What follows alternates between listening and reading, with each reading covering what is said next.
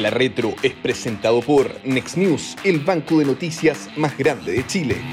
¿Qué tal? ¿Cómo les va? Bienvenidos a otro capítulo de La Retro para toda la audiencia, para todos los em, que siguen diariamente los contenidos de El Libro, como siempre, con nuestros invitados que son parte de la casa. Doña Cecilia Cifuentes, economista, directora ejecutiva además del Centro de Estudios Financieros del S Business School, y don Guillermo Ramírez, además de diputado de la UDI, además de miembro de la Comisión de Hacienda, un destacadísimo abogado y además profesor universitario. Ahí lo vemos siempre en, en, algunas actividades que empalman con, con esta conversación. Lo primero, como siempre, ¿cómo están? ¿Cómo les ha ido? ¿Cómo va esta semana? Con un, además con un sabor muy rico, porque semana corta, así que hay dos, dos feriados que se vienen en el camino. Cecilia, Guillermo, ¿cómo están? Muy bien, muy bien. Y, y fíjate que eh, además con no solo semana corta, sino que también con las buenas noticias que han dado los Juegos Panamericanos. Eh, que la verdad que yo estaba honestamente un poco preocupada y creo que a, la organización ha estado, sí, la organización ha, salido todo bien. Eh, y, y, eso, eso me pone contenta porque creo que hace, o sea, había habido tantas malas señales de que nuestro país no estaba dando la imagen que correspondía y aquí creo que hemos recuperado un poco esto de, de dar la imagen del país que nosotros sabemos que podemos dar. Entonces, y esto es un logro colectivo en realidad, porque esto se viene organizando de hace varios años. Así que bien, creo que ha sido ¿Cambió bueno. un poco también, Guillermo, ha cambiado un poco el aire, el ambiente en general del país, tú sientes, de este puño apretado que estábamos a una cosa un poco más distendida, risueña, casi como un símil al clima, que está más, más cálido, más entretenido, más caluroso. Sí, por el clima, por el tema de los panamericanos, es bien notable. Yo normalmente algunas mañanas estoy en la radio y la radio siempre tienen monitores con todos los canales nacionales. Y siempre los matinales uno ve sin volumen, porque está en la radio, pero uno sabe lo que están pasando, que están pasando el último asalto, eh, el último arrendatario que no quiere entregarle el local al arrendador, y no le paga, eh, y, y, todo ese tipo de cosas que son con las que se alimentan los matinales normalmente. Y ahora, esta semana, uno lo único que ve es cosas bonitas, no tengo idea, competencias de nado o de ciclismo, son, son disciplinas lindas de ver eh, y la emoción de, de, los deportistas cuando ganan o cuando clasifican, yo creo que ese tipo de cosas eh, relajan el, el, el, ambiente, hacen que, que, que, que, el ánimo sea mejor. Y ahí es cuando uno se da cuenta de verdad lo que puede afectar la televisión, lo que puede afectar las noticias. Eh, al ánimo general. Así que estoy de acuerdo con Cecilia, que ha sido en ese sentido una semana especial. Como decía el presidente Piñera, le hace bien al alma nacional. ¿Se acuerdan que era la típica frase que tenía? Bueno, efectivamente ha, habido un, un, cierto cambio, eh, y por supuesto, bienvenido sea, de um, algo de expectativas, también algo de ambiente. No sé si esto va a durar mucho, pero al menos en esta semana, en las semanas que vienen, y después ven los parapanamericanos también, que son bien importantes, a partir del 20 de noviembre, bueno, han, algo han eh, insuflado, algo han influido en, eh, en este ánimo respecto a esto. Nosotros siempre hablando de temas económicos, principalmente de temas de reforma, pero hoy día, lo conversábamos ayer en el WhatsApp que tenemos para preparar un poco los programas, ver los temas, pensábamos ver una situación que eh, es más bien negativa, pero que puede interpretarse. Lo interesante es cómo leerla. Eh, ¿Qué tan enraizado está en razones económicas? ¿Qué tan enraizado está en decisiones políticas? Qué tan realizado está en aspectos de seguimiento del proyecto, que es la decisión de Sinovac. Un proyecto que tenía dos cabezas de algún modo, una planta eh, en Antofagasta, que era la que estaba con más, eh, más firmeza, eh, para construir una planta de innovación y desarrollo principalmente, y una planta rellenada en Quilicura. Ambas planteaban una inversión del orden de 100 millones de dólares con harto empleo local, y finalmente esta empresa china, que por cierto cotiza en bolsa, una empresa de capitales chinos, pero obviamente internacional muy importante, porque todos nos vacunamos en algún minuto con este tipo de vacuna de esta marca, eh, decidió eh, dejar en, em, en, eh, en, vilo el proyecto acá, no aplicarlo y decidió llevarse la inversión a Colombia, pese a todos los problemas que ha tenido ciertamente el presidente Petro con las declaraciones con China en un montón de, de, de, de instancias. Bueno, en fin, el punto es em, ¿Qué es lo que está detrás de este tema? Eh, tiene que ver con una mm, situación compleja de atraer inversiones. Chile está siendo menos atractivo y esto es simplemente una punta de iceberg de lo que realmente ocurre. O en realidad también así son las decisiones de negocios, a veces cambia el viento, a veces cambian las condiciones y por lo tanto es un aspecto que llega, por cierto, en un contexto de caída de inversión, en un contexto donde ha habido algunos problemas de inversión ciertamente para Chile. ¿Cómo leerlo? Parto, Cecilia, si quieres contigo. ¿Cómo calibrarlo bien y qué está dejando entrever? ¿Y qué lectura, eh, de algún modo, o doble lectura, doble clic, podemos hacer a partir de esta información? Mira, es súper interesante porque, claro, si uno dijera es una empresa que renuncia a un proyecto, efectivamente, como tú decías, son cosas que pueden pasar y que pueden explicarse por situaciones puntuales, pero esto no es un tema puntual. Eh, la verdad que la inversión en Chile lleva 10 años estancada, una década sin crecimiento de la inversión. Y a mi juicio esto responde a un problema bastante profundo de la manera como los que hoy gobiernan miran el proceso de desarrollo, por un lado, que creo que eso es lo fundamental, y por otro, por un tema que, en que este gobierno se ha caído varias veces, que son temas de de gestión al final. ¿Y, por qué lo planteo? Porque, y esto en realidad viene desde el discurso que uno escuchaba desde el gobierno de Bachelet II, esta, esta cosa de sentir que en realidad la mala distribución del ingreso en Chile se explicaba porque aquí en Chile las empresas, los dueños de las empresas, el capital, en el fondo, porque era este tema entre capital y trabajo, el capital estaba demasiado bien remunerado en Chile, las empresas tenían utilidades espectaculares, no nos teníamos que preocupar del crecimiento, las empresas siempre iban a querer invertir porque la verdad que en Chile las empresas se forraban, dicho de alguna manera, y que por lo tanto no nos teníamos que preocupar de eso y sí podíamos subir los impuestos fuertemente, ponerle a las empresas muchas restricciones medioambientales para que cuidaran el medio ambiente, poner restricciones laborales, subir salarios mínimos, fortalecer los sindicatos y hacer todo esto, porque las empresas iban a seguir siempre siendo muy sólidas, muy, iban a seguir teniendo grandes utilidades. Y la verdad que eso no era así y no es así. Eh, y desde que empezó ese discurso diciendo que no, si el crecimiento es algo asegurado, las empresas siempre, porque ganan mucha plata, desde que empezó eso, las empresas simplemente se dieron cuenta que hacer nuevos proyectos en Chile era tremendamente complejo, eh, que las utilidades que se prometían no eran tales, que los impuestos eran muchos, que las restricciones eran enormes. Entonces nos encontramos con un contexto que, claro, las empresas que ya están y que ya permanecen, esas siguen, pero no desarrollan nuevos proyectos de inversión y los desarrollan fuera de Chile. Y, los grandes grupos están desarrollando sus proyectos fuera de Chile. Nos enfrentamos a, y ahora está de nuevo esta, ley de delitos económicos que, que, yo creo que pone otro palo en la rueda de, del proceso. Entonces, esa mirada es cerrada.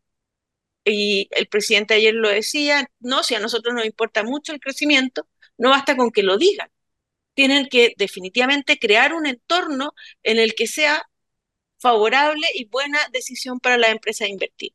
Ese es para mí el tema fundamental. Y el segundo tema es este problema de gestión que tiene el gobierno. Porque aquí uno podría decir hubo desidia, el Ministerio de Economía no se preocupó de esto, no hizo las acciones que había que hacer, no conversó a tiempo con la empresa para ver qué estaba pasando. Y para mí esto es el reflejo de, los que hoy gobierna Frente Amplio y Partido Economista. El crecimiento no importa y gobernar no es gestión para ellos, gobernar es discurso. Y creo que esas dos cosas han probado ser muy erróneas y las estamos pagando cara. Hay un tema que, plantea Cecilia Guillermo que tiene que ver con la gestión, que, lo plantea segundo, después obviamente todo la primera, el aspecto más conceptual que, que, dice, con caída de inversión y que obviamente que este gobierno se ha preocupado menos seguramente que otros en dar señales. Eso es algo creo que objetivo, relativamente objetivo. Me voy al tema de la gestión y parto por, por, lo segundo. Eh, acá tiene que haber un, un, acompañamiento por parte del gobierno para facilitar, no para hacerle la pega, no para, no para poner alfombra, pero sí para evitar lomos de toro, estoy hablando puros clichés, porque obviamente lomos de toro, permisología, en fin del tema, que uno lo viene escuchando hace años, em, precisamente para allegar información, porque la, inversión, perdón, crea crecimiento, crea empleo, un montón de cosas. ¿Cómo ha sido la evaluación desde ese punto de vista? Y después, obviamente, eh, te pregunto tu evaluación respecto de cuáles han sido las señales que ha dado el gobierno en materia de atracción de inversión extranjera. A ver, eh, estoy completamente de acuerdo con el escenario general que plantea Cecilia. Yo solamente agregaría que la, reina de eh, las dificultades que han puesto los gobiernos de izquierda a la inversión es la reforma tributaria del ministro Arena. Eh, de hecho, tuvimos cuatro años seguidos de caída en la inversión después de esa reforma Y, por supuesto que es un número triste, porque el récord que teníamos antes eran tres años seguidos de caída de la inversión que había sido en la unidad popular. Entonces, eh, lo, que dice, lo que dice Cecilia es perfectamente coherente con la realidad que estamos viviendo hoy día. Eh, mira, el problema de gestión es grave, es muy grave. déjame darte dos datos. El primero es que eh, el presidente Piñera en algún minuto creó en el Ministerio de Economía una cosa que se llamaba GPS. Mira, ni siquiera, ni siquiera me acuerdo de las siglas porque las forzaron un poco para que quedara como GPS, digamos. Pero, fue José Ramón Valente y efectivamente estaba Juan, Juan José Oaj a cargo de, eso. ¿Y de qué se trataba GPS? Era un grupo de personas. Gestión de proyectos, me parece. Era gestión de proyectos y no me acuerdo la S. Sí, pero ingenioso por el GPS. La idea era identificar proyectos de inversión eh, y que en esta oficina, donde había algunas, no sé, voy a inventar, seis, siete personas trabajando, quizás eran más, la idea era ayudar a estas empresas que querían invertir a poder sobreponerse a todos los obstáculos que hay en, en, la telaraña pública. Entonces, había que sacar permisos, certificados, en fin. Eh, y entonces GPS ayudaba a las empresas a que las cosas pasaran, eh, a que pudieran, en el fondo, abrirse paso entre toda la burocracia y entre toda la permisología para que finalmente las inversiones se pudiesen concretar. Eso es gestión pura.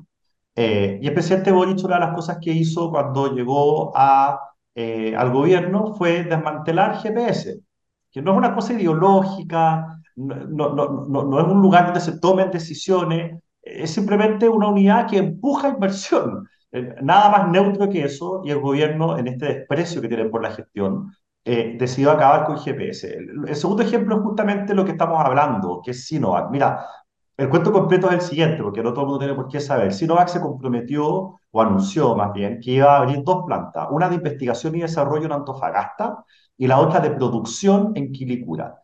En mayo de 2022, es decir, hace un año y medio, eh, la empresa anunció que iban a desistir de la de Antofagasta, es decir, la de investigación y desarrollo.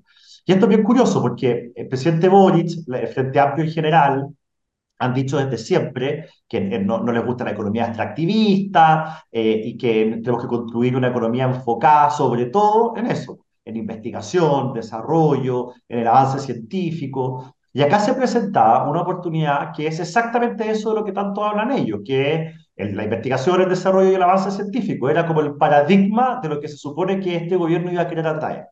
Y cuando en mayo de 2022 se anuncia que no va a la planta Antofagasta, ¿el gobierno qué hizo? Nada.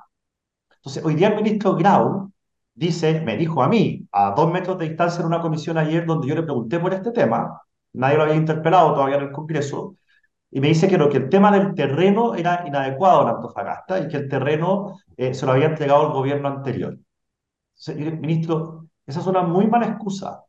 Y es una mala excusa porque cuando hay colaboración público-privada, ocurre que el Estado puede ofrecer un terreno eh, y luego se, se evalúa ese terreno y si está ok, parte la inversión, si no, se dice no me sirve, ofrézcame otro.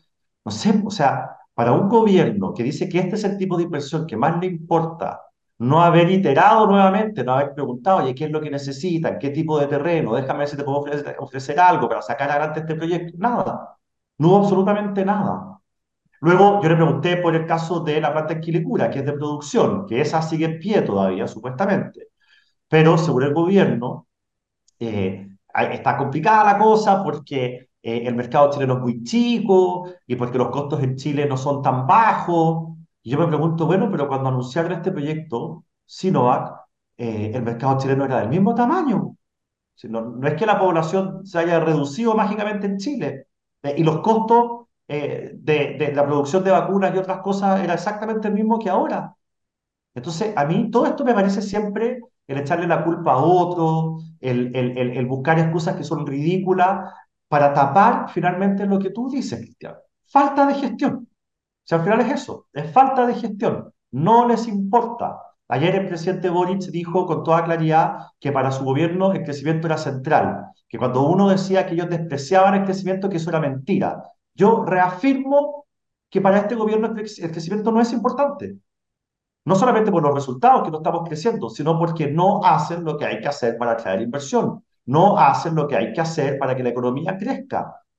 Toman decisiones, en mi opinión, absurdas, como la Estrategia Nacional del Litio, que ralentiza todo. Entonces, La verdad es que eh, yo creo que en esta materia, lo he dicho antes en este programa, en materia de inversión, de, de, crecimiento, este gobierno no tiene remedio. Eh, y los años que nos quedan de gobierno van a ser malos años para la economía chilena.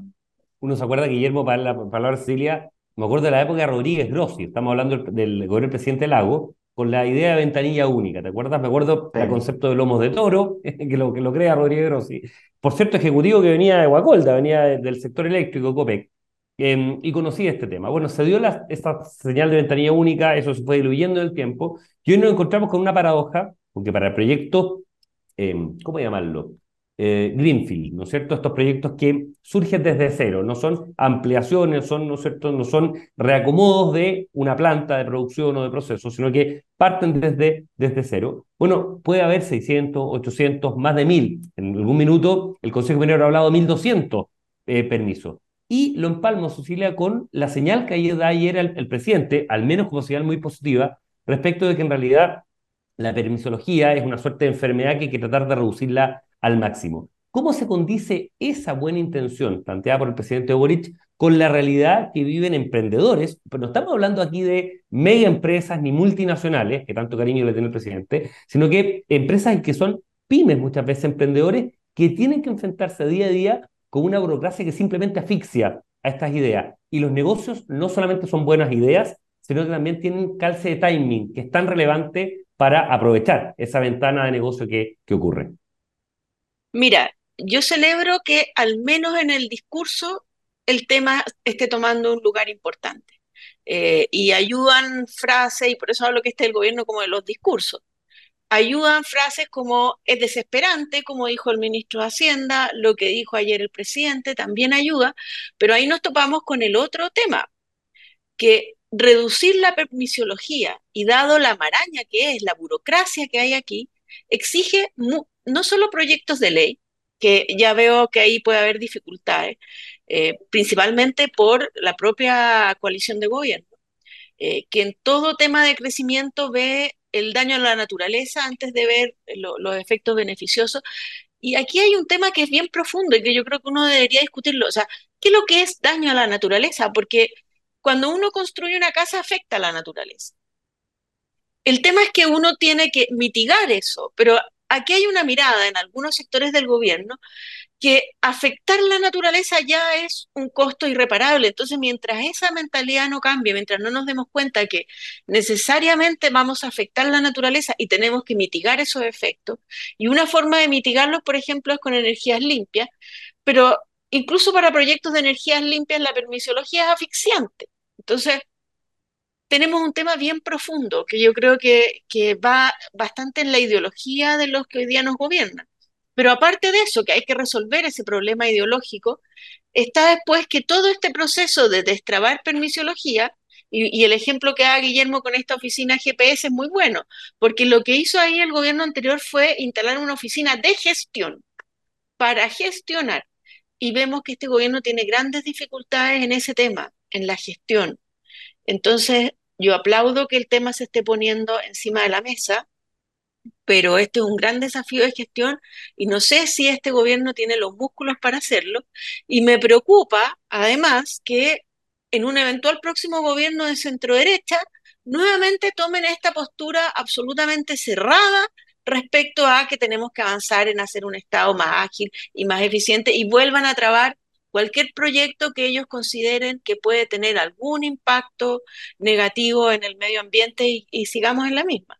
Guillermo, que tienes contacto diario, diario obviamente, con, con parlamentarios, que son, ¿no es cierto?, las cabezas, los representantes políticos de la ciudadanía. ¿Cuál es la concepción que tiene respecto a esto? Porque una oficina como GPS podría ser otra. Eh, el objetivo es facilitar, vale decir, para que las empresas cumplan las exigencias, bueno, tratar de acercarles, allanarles el camino. No significa que se lo salten, es precisamente al revés. Es ayudarlos a que cumplan, a que cumplan todo el, trámite. Esa mirada se ve como algo negativo, se ve como un, un, adicional, un empuje adicional, o en realidad hay cierta conciencia de que esto hay que empujarlo precisamente para facilitar la llegada de inversiones, para facilitar que las inversiones lleguen a tiempo y que no sigamos sumando años muy, muy malos como este particularmente, en que nuevamente vemos una caída de inversión. A ver, Tú me dices que, cuál es la mirada del Congreso. El Congreso es tan variopinto como la sociedad misma. No, pero me refiero al, sobre, al, oficialismo, al oficialismo. Sí, con una sobre representación de, de gente que vive en Narnia, eh, me refiero a los más extremos en la izquierda, eh, que no entienden cómo funciona el mundo y que desprecian la inversión y que desprecian el crecimiento y que desprecian a los empresarios y que no entienden cómo se mueve el mundo. Eh, hay una porción, por supuesto, de parlamentarios que no le importa el crecimiento. Hemos oído declaraciones de personas que dicen que si Chile tiene que decrecer para que sea más igual o que si Chile tiene que decrecer para cuidar mejor la naturaleza, sea que Chile decrezca. Eh, y esa mirada es completamente absurda, no pone a las personas en el centro, no se dan cuenta del drama de la pobreza, no entienden que el país tiene que crecer para que las personas puedan progresar, para que las familias puedan progresar. Eh, entonces, claro, están esas miradas más extremas, pero yo creo que eh, hay relativa conciencia en el Congreso en términos generales de que aquí las miradas como en esta disyuntiva, ¿cierto?, entre progreso económico y medio ambiente, por pararse en uno de los dos extremos es absurdo. O sea, pararse en el extremo de no hay que contaminar nada es absurdo porque finalmente eso daña severamente la economía, la producción, la inversión y genera pobreza. Eh, y al mismo tiempo decir aquí da lo mismo, esto es un descampado, cada uno haga lo que quiera, también es negativo porque efectivamente se daña el patrimonio ambiental. Eh, lo que dice el artículo 19, número 8 de la Constitución es que nosotros tenemos el derecho a vivir en un libre ambiente libre de contaminación, en un medio ambiente libre de contaminación. Esa es la frase exacta. Y en la ley de, ambiental se define lo que es un medio ambiente libre de contaminación. Y se dice que es la contaminación que traspasa el límite que puede generar, y son cuatro supuestos los que hay en la ley, que puede generar, uno, problemas de salud en las personas. Dos, amenazas en la población. Tres, afectar la naturaleza, el desarrollo de la naturaleza. O cuatro, afectar el patrimonio ambiental. Es decir, lo que dice la ley es que se tolera cierto grado de contaminación, se tolera cierto grado de eh, residuos y qué sé yo, que eso todavía se considera un medio ambiente libre de contaminación, pero en el momento en que se pone que se amenaza a la salud de las personas, a la seguridad de la población, el medio ambiente, la naturaleza o el patrimonio ambiental, ahí es donde uno tiene que poner el parele.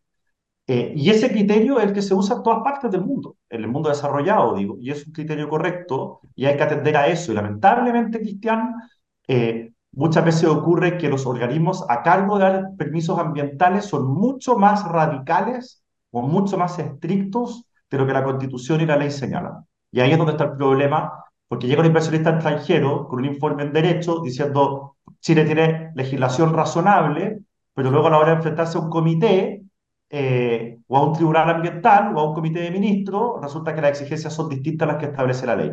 Y es ahí donde queda la escoba. Ahora, tú sientes que tiene que ver, y esto antes para darle la palabra a Silvia, porque planteó un, deslizó el tema de la ley de delito económico, que me gustaría que la, ampliara precisamente para cómo está frenando. Solo va a terminar. Em, tú sientes que, eh, o lo que te ha tocado ver, ya sea en tu distrito o, por lo que tú eh, planteas, por lo que conoces, em, que además de, mm, de, cumplir con el espíritu, que muchas veces hay una excesiva, excesivo énfasis muchas veces de estos burócratas, de las personas que están a cargo del Estado, por la norma y por el cumplimiento exacto y que tiene que venir en duplicado, o sea, la cantidad de anécdotas que uno conoce de amigos de todo que son para llorar a gritos en, este tema, es porque, mira, lleváis el, el, el, papel 49 y resulta que hubo un problema en un tipeo y resulta que tienes que retrotraer un montón de cosas. Esa caricatura que muchas veces se hace, ¿qué tan cierta es? ¿Qué tan enraizada está en lo que tú ves normalmente como legislador en esto?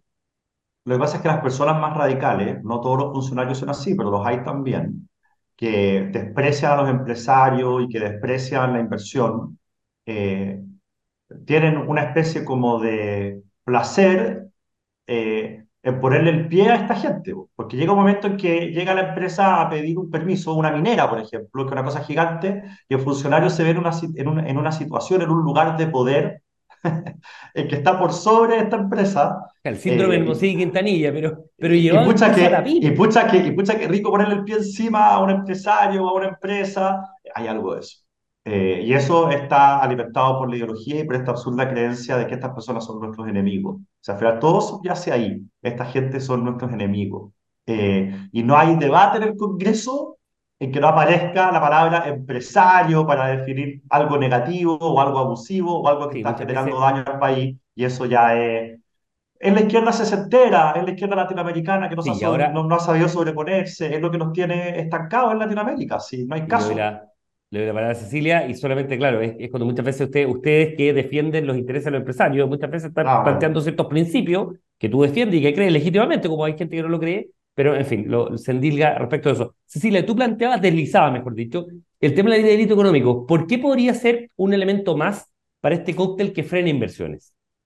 Sí, un punto adicional a lo que, a lo que plantea eh, eh, Guillermo, respecto a que también tenemos un problema institucional aquí, porque si tú tienes un funcionario cuyo, cuyo mandato es, usted cuida el medio ambiente y por eso yo lo voy a evaluar, y si usted autoriza una planta y después resulta que hay algún problema, usted va a ser el responsable, el incentivo queda mal puesto, porque claramente él lo único que ve es que, ¿qué beneficio tengo yo si apruebo? Ninguno. Pero ¿qué costo puedo tener si apruebo algo que después... Entonces, los incentivos están puestos para que rechacen todo. Entonces, yo creo que aquí también uno tendría que hacer algún cambio en el sentido de, ponerle a, a las autoridades medioambientales, oiga, su objetivo no es solo el medio ambiente. Aquí tiene que conversar este tema con, con metas de cuántos empleos están permitiendo ustedes que se creen, por ejemplo, con su acción eh, medioambiental, no sé, de alguna forma, porque los incentivos están mal. Y, y también hablando de incentivos, y claro, yo creo que la ley de delito económico era una ley que era necesaria, o sea, aquí había un perfeccionamiento necesario, existía por parte de la población y en algunos casos con justificación esta como sensación de impunidad respecto a cierto tipo de delitos. Yo creo que efectivamente esta era una materia en la que había que avanzar, pero que quedó defectuosa eh, y eso uno lo puede ver y sobre todo en el tema de dos aspectos, delitos que no están bien definidos y que por lo tanto van a quedar al criterio de un juez. Eh, y esto genera mucha incerteza. Nuevamente le agregamos al tema de las incertidumbres en materia de inversión otra adicional, en el sentido de que se crean una serie de delitos medioambientales eh, que con responsabilidades penales para todos los directivos de las empresas, sin que, eh, sin que pueda existir la irreprochable conducta anterior, que pueden terminar en cárcel eh, y que después va a ser un juez el que va a determinar si ese director o ese gerente eh, fue lo suficientemente diligente para evitar a lo mejor algún problema medioambiental que puede ser a veces por un caso bastante fortuito. Entonces, ¿qué es lo que ocurre frente a esta, esta incerteza? Es que ante la duda abstente, entonces una empresa que va a desarrollar un proyecto, eh, un proyecto que probablemente, y, sobre todo son los proyectos que crean empleo, son los proyectos que queremos que se creen del rubro industrial, más allá de rubros de servicio, y que por supuesto van a tener impacto medioambiental. Eh, y entonces está esta ley. Y, el, y, el, riesgo que yo veo es que se diga, no, sabes que mientras no veamos bien qué cuáles son los efectos, mientras, y nuevamente tengamos otro elemento más que frene proyectos de inversión por la incerteza que está generando esta ley, que yo creo que en pro del crecimiento habría que hacer un esfuerzo por clarificar esos delitos medioambientales un poco más eh, y dejar menos eh, arbitrariedad a que un juez determine si se está dañando o no el medio ambiente. Yo creo que está generando un problema esto. Alguno habla con abogados, especialistas, porque desde, desde la perspectiva casi de sentido común, que muchas veces viene errónea, Ah, suena muy razonable, pero cuando uno ha hablado con especialistas que se dedican precisamente al derecho económico, bueno, Guillermo hace clase respecto del, tema, pero además tienen que ver o cruzan aspectos, ¿no es cierto?, de eh, mercado de valores o de aspectos vinculados con desarrollo económico, con aspectos penales, muchos han puesto precisamente estas señales de alerta en el sentido de que algo que a lo mejor estaba bien intencionado, en la redacción misma, en el desarrollo mismo de la ley, quedó algo, ¿no es cierto?, poroso y sujeto a interpretaciones que pueden derivar en sanciones que eventualmente, por eso digo potencialmente, puedan ser algo injustas. Estamos algo en el tiempo ya también, así que como siempre, un gusto conversar, Cecilia, Guillermo, muchísimas gracias por haber em, conversado en este tema que no tiene que ver con las reformas que normalmente eh, estamos analizando, están algo en el congelador. Eh, va a haber que ver qué pasa después en el, del, del 17 de diciembre para el día del plebiscito, pero eh, también esto tiene que ver precisamente con aspectos económicos que finalmente se vinculan con el pulso que está tomando la economía del país. Como siempre, un gusto. Nos estamos viendo y que tengan una gran semana. Que estén muy bien. La Retro es presentado por Next News, el banco de noticias más grande de Chile. El Libero, la realidad como no la habías visto.